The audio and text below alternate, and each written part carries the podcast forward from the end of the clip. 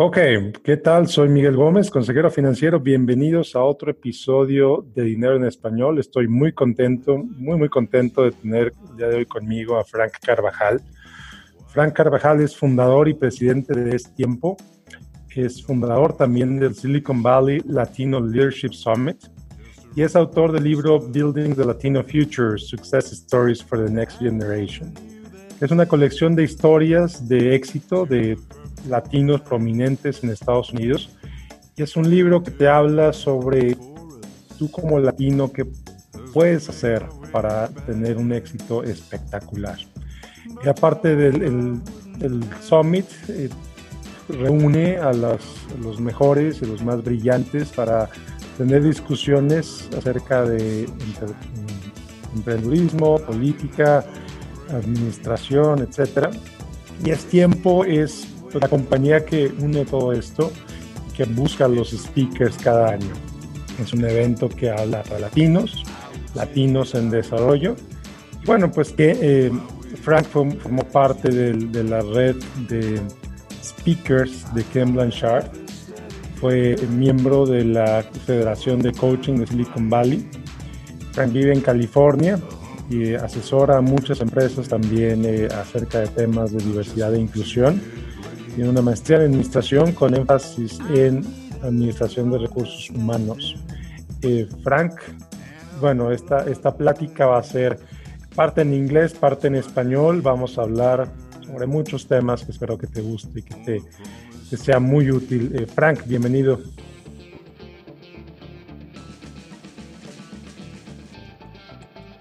Gracias, Miguel. Ah, gracias por la invitación. Uh, yo estoy ah, aquí en Santa Clara, California, pero sí me puedes oír bien, ¿sí? Oh, sí, ah, llegué a Santa Clara cuando tenía unos tres años.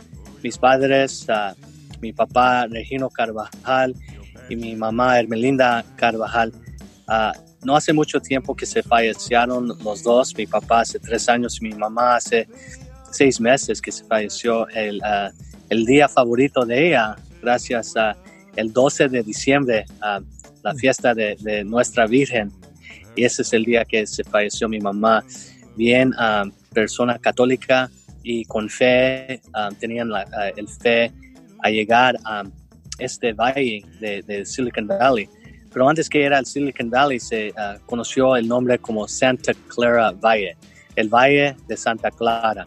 Ah, antes de todas las ah, tecnologías, compañías, empresas de, ah, personas que tenían esta visión.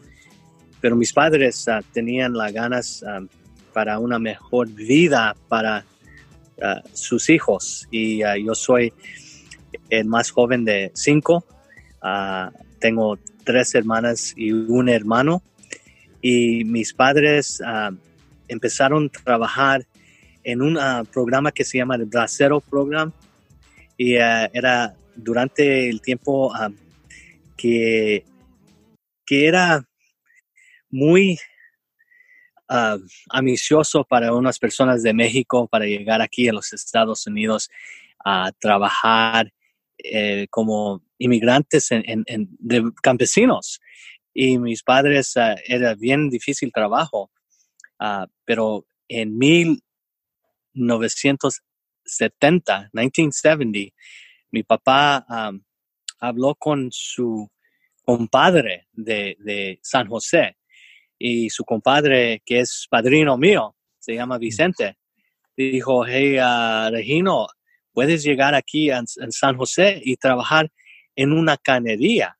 Una canería, Miguel, es como nosotros trabajando con, con un IBM o un Apple. Es, una cosa que eh, puede ayudar a los latinos que durante ese tiempo eran campesinos, porque están trabajando para una compañía y tienen, tienen beneficios y todo que es como un sueño, ¿verdad?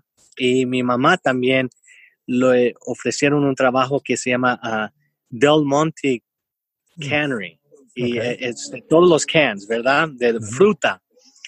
Y cuando llegaron en 1972, ah, por allí, ah, llegaron en un barrio ah, en East San José Y cuando llegaron, mi papá tenía mucha ambición para comprar una casa. Y compró una casa en una área donde yo me creé con muchos chavalitos uh, mexicanos, uh, muchos de, de este, el estado de Michoacán y otros del estado de Jalisco. Y, uh, y en ese barrio era como viviendo en un pueblito mexicano, ¿verdad? Y, y como todos los mercados mexicanos y, y, y era hasta cuando llegué en la escuela, la primaria, en el kinder, uh, llegué a ver que hay personas que no son nomás latinos, raza, raza americana. Y mi nombre, Miguel, um, de nacimiento es Francisco Javier Carvajal.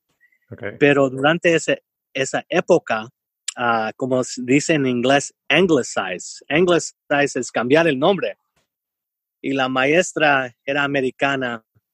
Le dijo a mi mamá, mira en inglés, uh, el nombre de su hijo es, es difícil para pronunciar. Francisco es poco más difícil. Le puedo llamar Frankie. Y mi mamá, mi mamá como sabes, uh, este respeto para maestros es, es como doctores, ¿verdad? Cuando una persona llega a los Estados Unidos.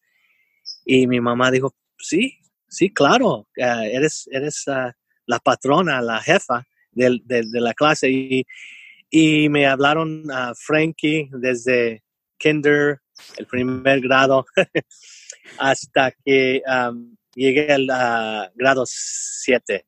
Uh, mi nombre se cambió a Frank.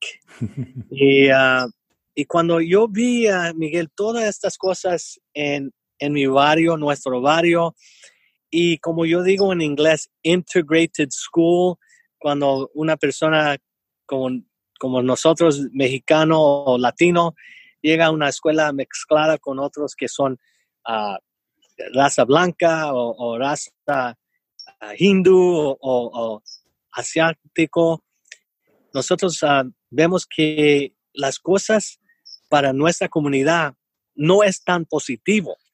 Y yo me acuerdo cuando estaba en el grado 6, yo sé, siempre tenía percepción de nuestra comunidad. Yo, uh, yo era delivery boy para una paper, uh, newspaper route. Y siempre uh, leía, leía el papel y siempre el front page era cosas negativas de nuestra comunidad. Lo, los latinos están en bandillas, son usando drogas, están um, uh, early teen pregnancy, embarazados. Y cuando yo llegué en high school, era los deportes que cambió este espíritu dentro mío, porque yo tenía una persona maestro que, y un coach de fútbol y también de Cored, que dijo, eres, uh, eres una persona inteligente, Frank. Puedes llegar al colegio, y nadie en mi familia nunca experiencia, el experiencia llegando al colegio era, como dicen, foreign. Y cuando yo llegué al colegio, los, los, las historias, la historia de nuestra comunidad, siempre lo mismo, Miguel, la cosas de cuando yo era paperboy, la percepción, lo mismo. Y yo le dije a mi papá un día, después del colegio, después de la maestría, me acuerdo era el 1999, yo le dije, papá, quiero uh, escribir un libro de personas que llegan de, de, de, áreas humildes hasta éxito de negocios, de política, de, de Hollywood, como Edward James Olmos. Y mi papá dijo, pues mi hijo, ya es tiempo. Y mm. así nació Es Tiempo. Mm. Qué interesante. Sí. sí, gracias. Interesante, qué interesante. Entonces, pues, hijo de inmigrantes, llegas a, a, la escuela, a la maestría, te gradúas, escribiste el libro y luego, ¿qué pasó? Y luego, buena pregunta, me, me, encanta esta pregunta porque yo, yo dije, ok, aquí te enseño mi libro. Sí. Sí, tengo, tengo el libro, el Building Latino Future, ¿verdad? Ajá, ajá. Y ah, cuando dije, pues tengo el libro, ¿qué puedo hacer con el libro?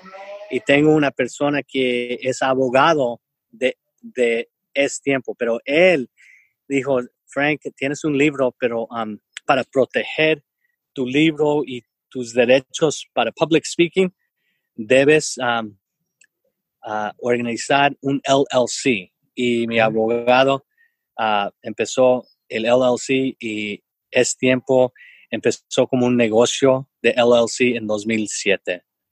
Ok, muy bien. Sí. Y luego empezó Es Tiempo y luego después empezaste con el Silicon Valley Summit. Sí, ¿Sí? Sí. Cu- ¿Cuál es el propósito? sí, claro, claro. Eh, esto te, te voy a decir en inglés porque es algo ah, bien interesante. Ujú, Okay, in um, 2008, uh, my book, uh, Building the Latino Future Success Stories for the Next Generation, was published by Wiley and Sons. And in 2008, uh, as we all know, um, here in the US, uh, there was a market crash and there was a devastating time where, uh, just as today under COVID 19, we had to pivot. And so my pivot was to look at a person in my book who I, I really felt I could talk to about what should I do in terms of keeping the momentum going of book sales because honestly the book had only been out six months after uh, this thought process. And uh, the person I went to was a executive mentor and friend. His name's Dick Gonzalez.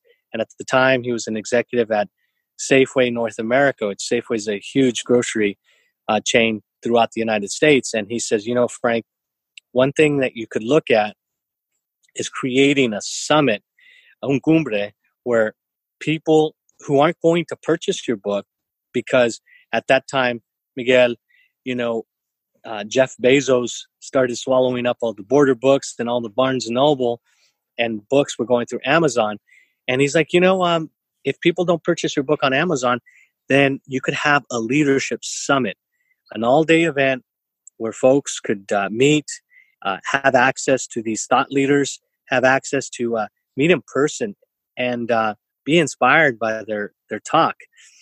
And I said, So you're saying like creating a, a pl- um, not only a platform, but panels and, and keynote speakers and, and an awardee? And he's like, Yes, yes. So, so the first summit um, was born in 2010 in the area on Sand Hill Road, known, as the Quadrus Conference Center. And the capacity there is 150. And so it was a huge undertaking because um, I thought, well, you know, I'm going to put myself out there and hopefully 150 people register.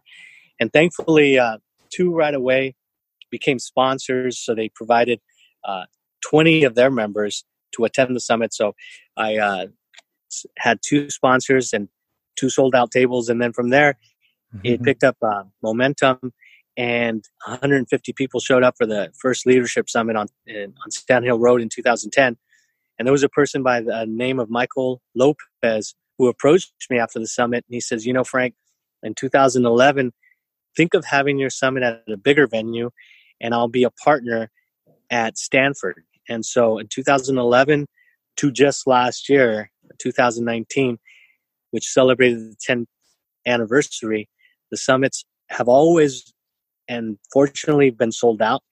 And um, and then with 2020, of course, what was interesting, uh, Miguel, is that by February, early February, it was already 80% sold out for May of 2020. Yeah. And all of a sudden, we start hearing news about, you know, more cases, right? Uh, Seattle. And then the first case was potentially here in Santa Clara Valley, Santa Clara, uh, Silicon Valley. And, um, and with that, um, my wife, who works in public health, she's like, you know, we got to pivot again, and you're going to have to contact the Computer History Museum, which is even a bigger venue than Stanford Faculty Club. And I, I said, you know, with what's going on, could we postpone the summit to uh, August this summer, which is next month Yeah. uh, of 2020? And she's like, sure. And then just about a month and a half ago, I said, this thing's not going to go away anytime soon. so I ended up postponing to 2021. And the summit now for 2021 would be the 11th annual. But as you know, Miguel, I'm just, you know, ear playing day to day, you know, to see what happens for 2021. And with that being said, I had to pivot again to keep my folks and my A, current speakers on the 2020 uh, um, summit panel and uh, keynote speaker and closing keynote and awardees engaged. So they're speakers on a podcast that I host on Fridays, which hmm. is titled Es Tiempo with Frank. A, speakers, B, sponsors, C, uh, partners, and uh, D, collaborators. So I really um, feel in terms of accountability and a mission, it's uh, it's important for me to uh, keep our community engaged through uh, this podcast. Es Tiempo nice. Frank. Nice. Yeah, thank nice. you. Very nice. I'll be sure to put a link to your podcast on the on the episode description and on the website once it goes up. Um, now, Silicon Valley is, of course, everybody knows all the biggest tech companies in the world are, are there. It, it's a huge uh, source of of employment and good salaries and good companies, a lot of competition going on.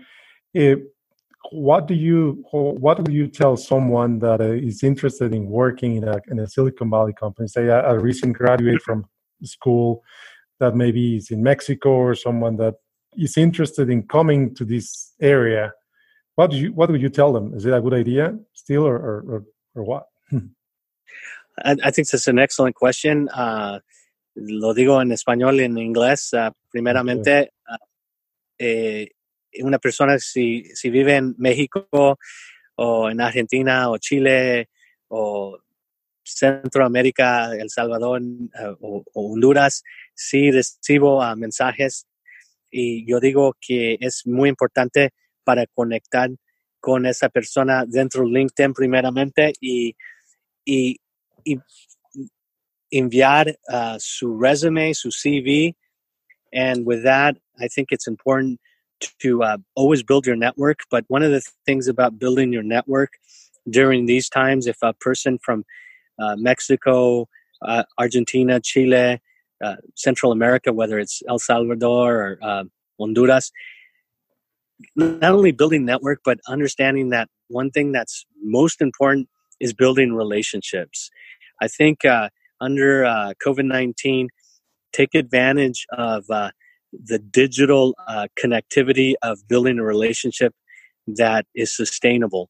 I think it's uh, important not to uh, uh, press on the gas so fast and say, "Hi, my name is so and so. Here's my CV. Could you connect me?" Um, I've seen that. I've seen that before, and I think the mastery of really getting to know someone is being authentic. Uh, being authentic, being that you find certain things that you have in common with that person you're reaching out to. I'll give you an example, Miguel.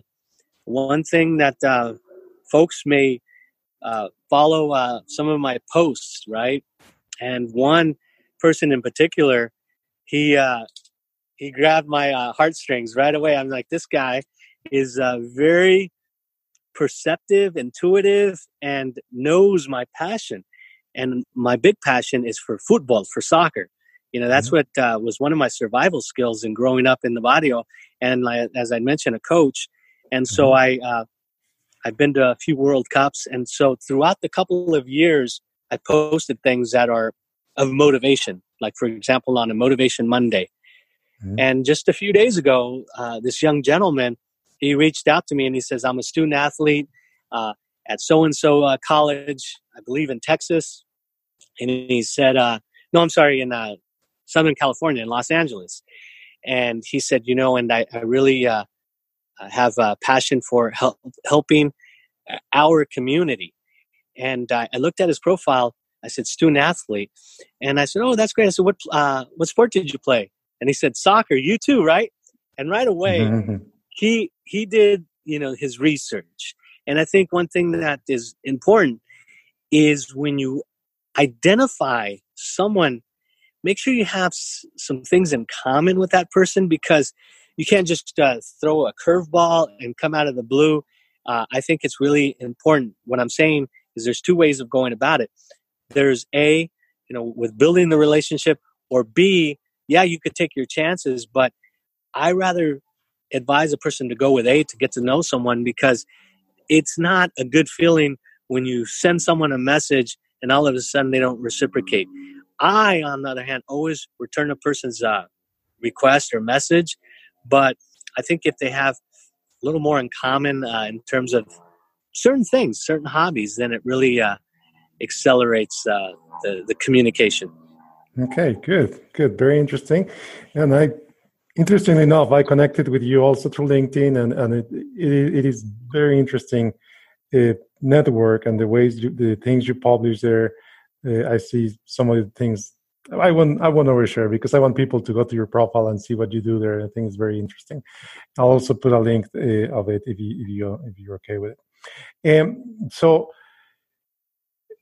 is it really living working in Silicon Valley? Is it really uh, as competitive as the media portrays it is? Is it really like a, a person kill person in mentality and or how how is it? Uh, it, it, it really is competitive. Uh, I think uh, one thing that I had mentioned about uh, soccer is, mm-hmm. you know, what really uh, provided me with grit was uh, mm-hmm. teamwork and working with uh, a cultural, and I've mentioned this in a speech a couple of weeks ago, a cultural and diverse group of individuals early on. And I think with the Silicon Valley provides, Miguel, is they provide very competitive folks, but folks that um, are uh, coming in from uh, India or Asia or South Korea and working um, as competitive as as possible in terms of uh, getting to uh, the senior software engineering positions to uh, executive management. And I think the mentorship is really where where it drives uh, an individual to succeed to succeed. But there are two forms of mentorship that will uh, make you not only competitive but shine in a room. And one is a mentor that is an executive sponsor type mentor. And what I mean by that is if if you're Latino, a Latinx, and uh, you, for example, are intimidated to uh, do public speaking, then identify a Toastmasters in one of these big companies. Uh, right around here where I live in Santa Clara, I'm part of a Toastmasters. It's applied materials. And I am an entrepreneur. I'm not in technology. But I'll tell you, when I'm in the room with these individuals that are technologists, they're very competitive. But what I understand in terms of competition is if you have your eye on the prize, you stay in your lane, you're unique, then you stand out. And so when people collide, when they collide and uh, and don't accelerate in a position or stand out is when they're not being authentic and they're trying to uh, you know show that they're the best for the job. I think as latinos we have more authentic, authenticity to offer because of, of, of various traits that we have within us. And so uh, the silicon valley to answer your question about uh, latinos in the silicon valley we need to shine, for example. And I was just thinking about this, Miguel, a couple of days ago, and I'm glad you asked the question. I was thinking we need to shine in East San Jose and the Silicon Valley, where I grew up in East San Jose. Today I live in Santa Clara, but I'm a big advocate of East San Jose.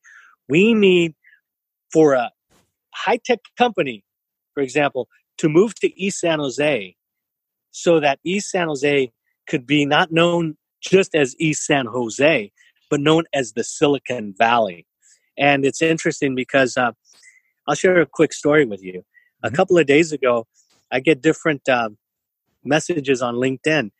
Uh, and I know uh, this is a following question in venture capital or an angel investor or a person just uh, saying, Thank you for what you do with the Latino community.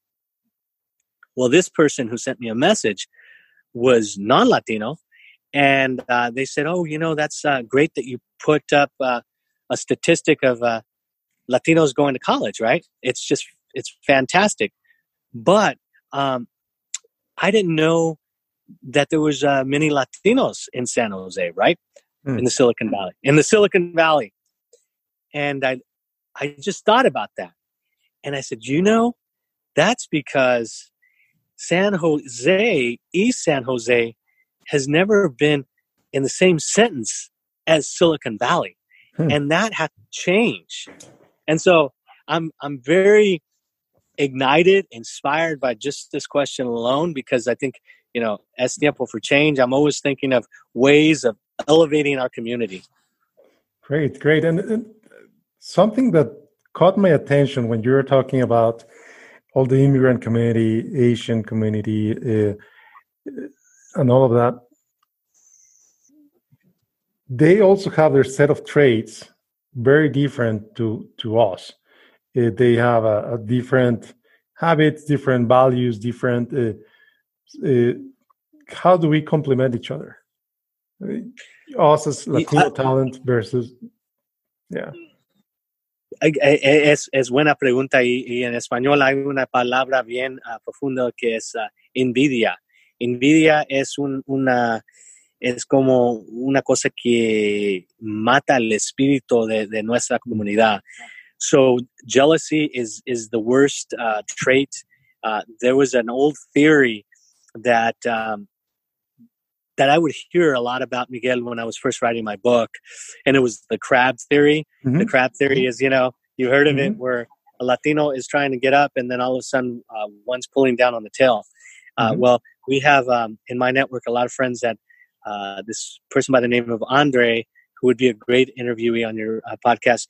He uh, push up to pull up is one of his concepts that he uh, believes in, which is really pulling each other up. And I think mm-hmm. Those things will uh, change uh, in our community. We have to replicate our uh, comunidad in terms of uh, cultural strategies. I say strategic leadership is key because we have culture, language, uh, passion, and grit in place. But when it comes to uh, accelerating and achieving greatness, uh, it's also very, very important that that executive or that uh, top level entrepreneur or that person leading in Congress or a senator looks at the entire Latino community as the Asian community does. Mm-hmm. Like, uh, was this the Andrew Yang? Man, he was just amazing. He all of a sudden became the rock star of not only uh, the campaign but of the Asian community. And what he did is he always paid tribute to the Asian community in terms of his success. And so, as Latinos, we have to do the same. We have to constantly remind ourselves that the reason we're uh, excel- accelerating, exceeding success is because within our community we have support. So we need to have support, not pulling one another down. You know, that's something that I've discussed so many times with so many different people. This crab mentality is prevalent. And the, in Mexico, so much here in the US as well. Uh, just so hard for me to to understand why we tend to do those things. But it's great to to have someone like you, people that are working to, to fight with that uh, not only stereotype but with that reality that uh, many times we just pull each other down just because we don't want I don't know we don't want the other succeeding or we are afraid of the other succeeding and taking away something from us. I don't know what it is, but it's it's it's great that at least there's people that think differently about these things. And now moving along, uh, something else. Part of what you do, and, and correct me if I'm wrong. Part of what you do also has to do with venture capital. Is that is that right? Yeah, well, that's a great question. So, part of what I uh, do is I'm a advisor to Angeles Investors Group, which is based out of Chicago. So, in terms of venture capital, I'm the person that uh, it's like a catalyst to look at uh, this angel investment group that was formed by David Olivencia, Marcelo, and Adela, who have not only executive management experience, but uh, startup experience. And what I do is I look at trying to identify banking institutions or institutions that could become members to invest in early stage entrepreneurs and startups. Okay, so you're kind of looking for the bridge to capital. Uh, yeah. Right. Yes. So you're, yes. you're, yes. So there's companies on one side, banks on the other. So you're in the and you're in the middle, connecting each yes. other. Okay. Yes. Yes. That's yes. Okay. So what part of these would be well identifying also not only banks but those on the other side, the companies, the startups. Mm-hmm. I've heard conflicting views on these. Some people say you should invest in the founder. Uh, some people say you should invest in the idea. What's your take on this? Excellent question. I think I think you should invest in the founder first and the idea. Why I say that is because uh, it's like um, I like to look at it as a basketball team. Basketball team, I'm I'm identifying versus a NFL team or um, or a baseball team because you could see more players on a basketball team versus an NFL team. You can't see an NFL team because there's you know so many players on the defensive side, mm-hmm. the offensive side, and the special mm-hmm. team side. And then with uh, Major League Baseball, same thing. You have over uh, so many amount of players. But, however, on a basketball team, you could win a championship by two key players. If you mm. if you look at the my team, the Golden State Warriors, for example, Curry and Klay Thompson, they're hurt, they're out.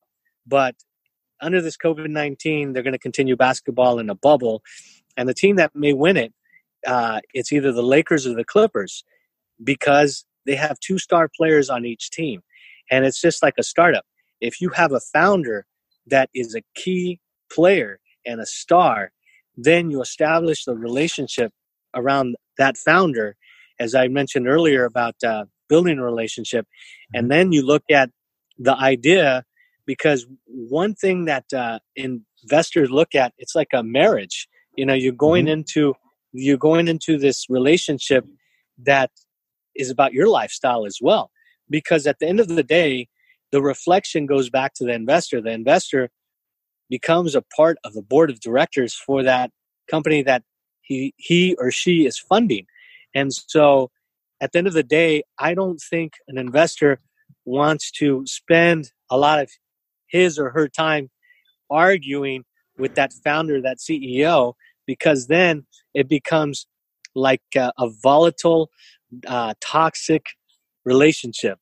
And so, uh, investing in a in a founder how I uh, look at it with Angeles, for example, is identify um, and then connect and fund.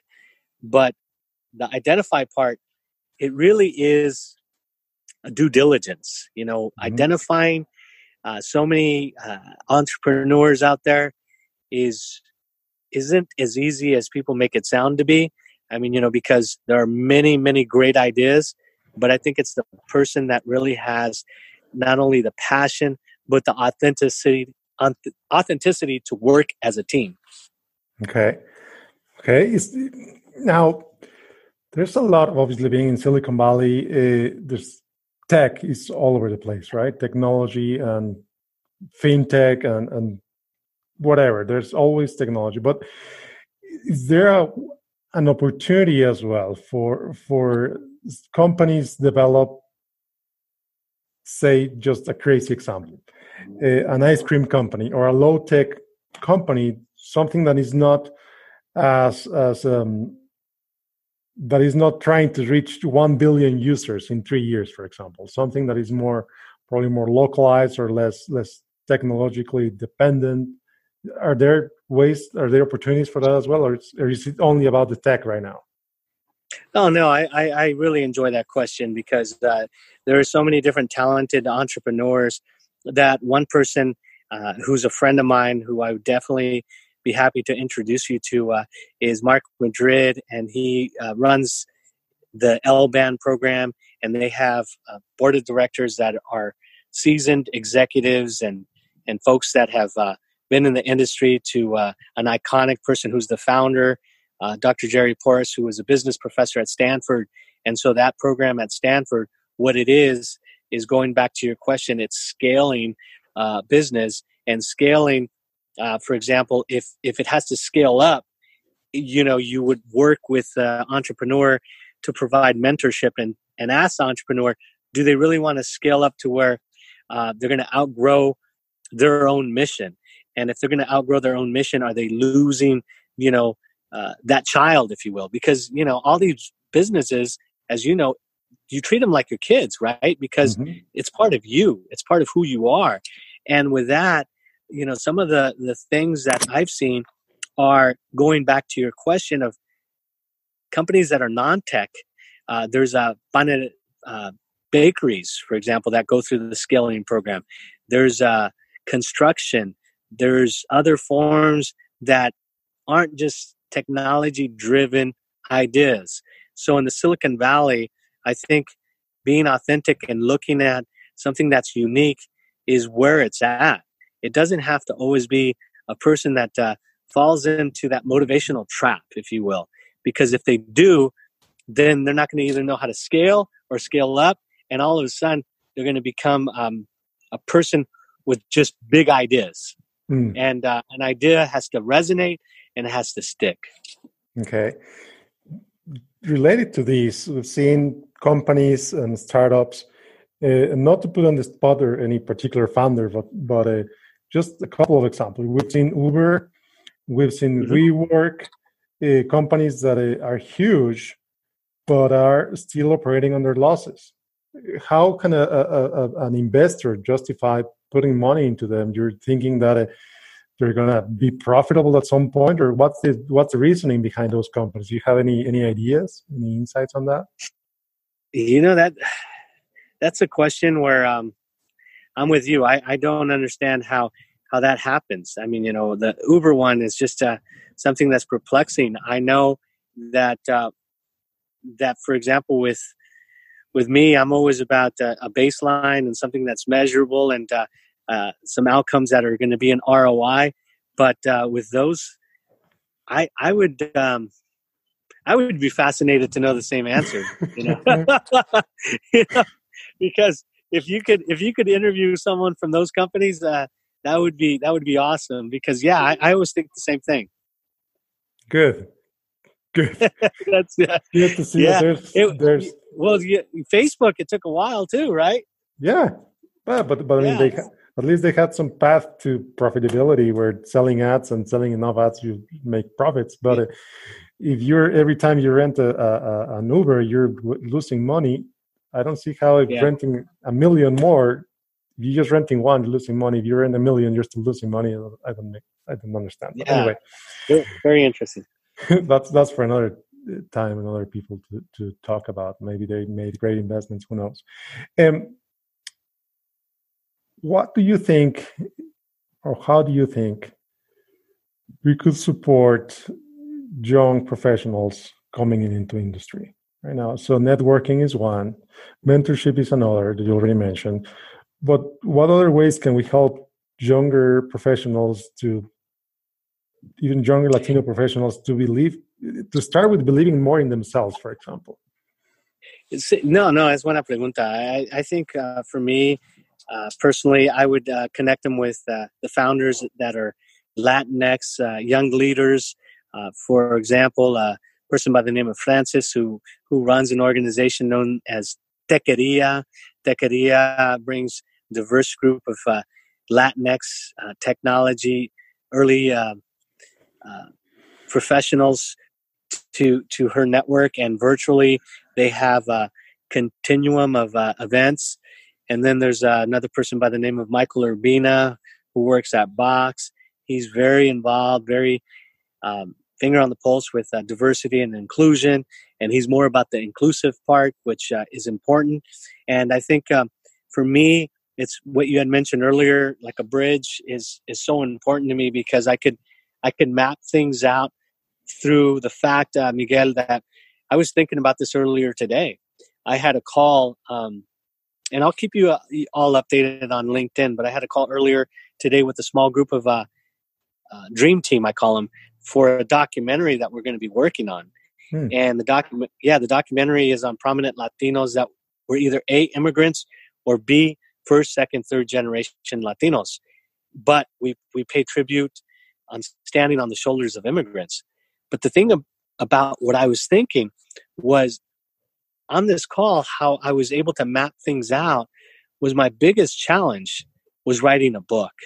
Hmm. Writing a book is so difficult in the sense that you have to be disciplined. You you literally, you know, cry sometimes at night and thinking, "Oh man, why am I doing this?" But you have to do it because our stories must be uh, shared and told. And so, in terms of mapping and navigating, I think for me, it's a lot easier to be a provider of uh, an identifier of connecting individuals to folks who are millennials and uh, Generation Z individuals that could welcome uh, folks to the Silicon Valley to to apply for positions. Okay, that's great. That's great. So, think of it. I, I see it in, for example, I have a I have a family member uh, that she lives in Mexico, and her her her dreams. I'm not judging her dreams, no, but I feel that she has the capacity to do much more than what she's right. dreaming. So helping people dream bigger dreams, I think, is is important. But how do you push them to do that? How how do you uh, invite them to to think bigger, to believe more in themselves, and so on? Do you have any any ideas on that? I'm not trying to do a personal plug, but I invite him to the Silicon Valley Latino Leadership Summit. Okay. Uh, I tell you, Miguel. I tell you, Miguel. Uh, how I created uh, the salsa. I don't like saying secret sauce, sauce mm-hmm. but mm-hmm. el salsa picante is how I created that uh, particular salsa for my uh, summit was to look at, as I mentioned with my book, uh, Ken Blanchard, one of the top thought leaders. I don't know if you know this, but of the 20th century, you know, for mm-hmm. the past, you know, 40 years and going into the 21st century, on Amazon, he was ranked top five thought leaders of all time. So he's a godfather of thought leadership. And when I attended, uh, being fortunate to attend some of his events, I said, you know, I need to create this type of atmosphere, this type of environment for nuestra comunidad. So we could be challenged. We could sit in a room uh, all day and flex the, the muscle up here and not worry about uh, going into a room and nothing wrong with happy hours and a glass of vino mm-hmm. or dos equis, but it was on the other side of the spectrum that we be challenged, right? And so for your relative in, in Mexico, one day when we're all under the same roof, I invite you to to the summit and see that I identify some speakers that just hit home runs, right? That really challenge us to dream dream even bigger because our dreams are within our own hands. And right. so that's what I would advise. Fantastic. Fantastic. Uh, Frank, I'm going to be respectful of your time. Um, how, how are we on time? Uh, we have, let me see. Oh, we have five minutes.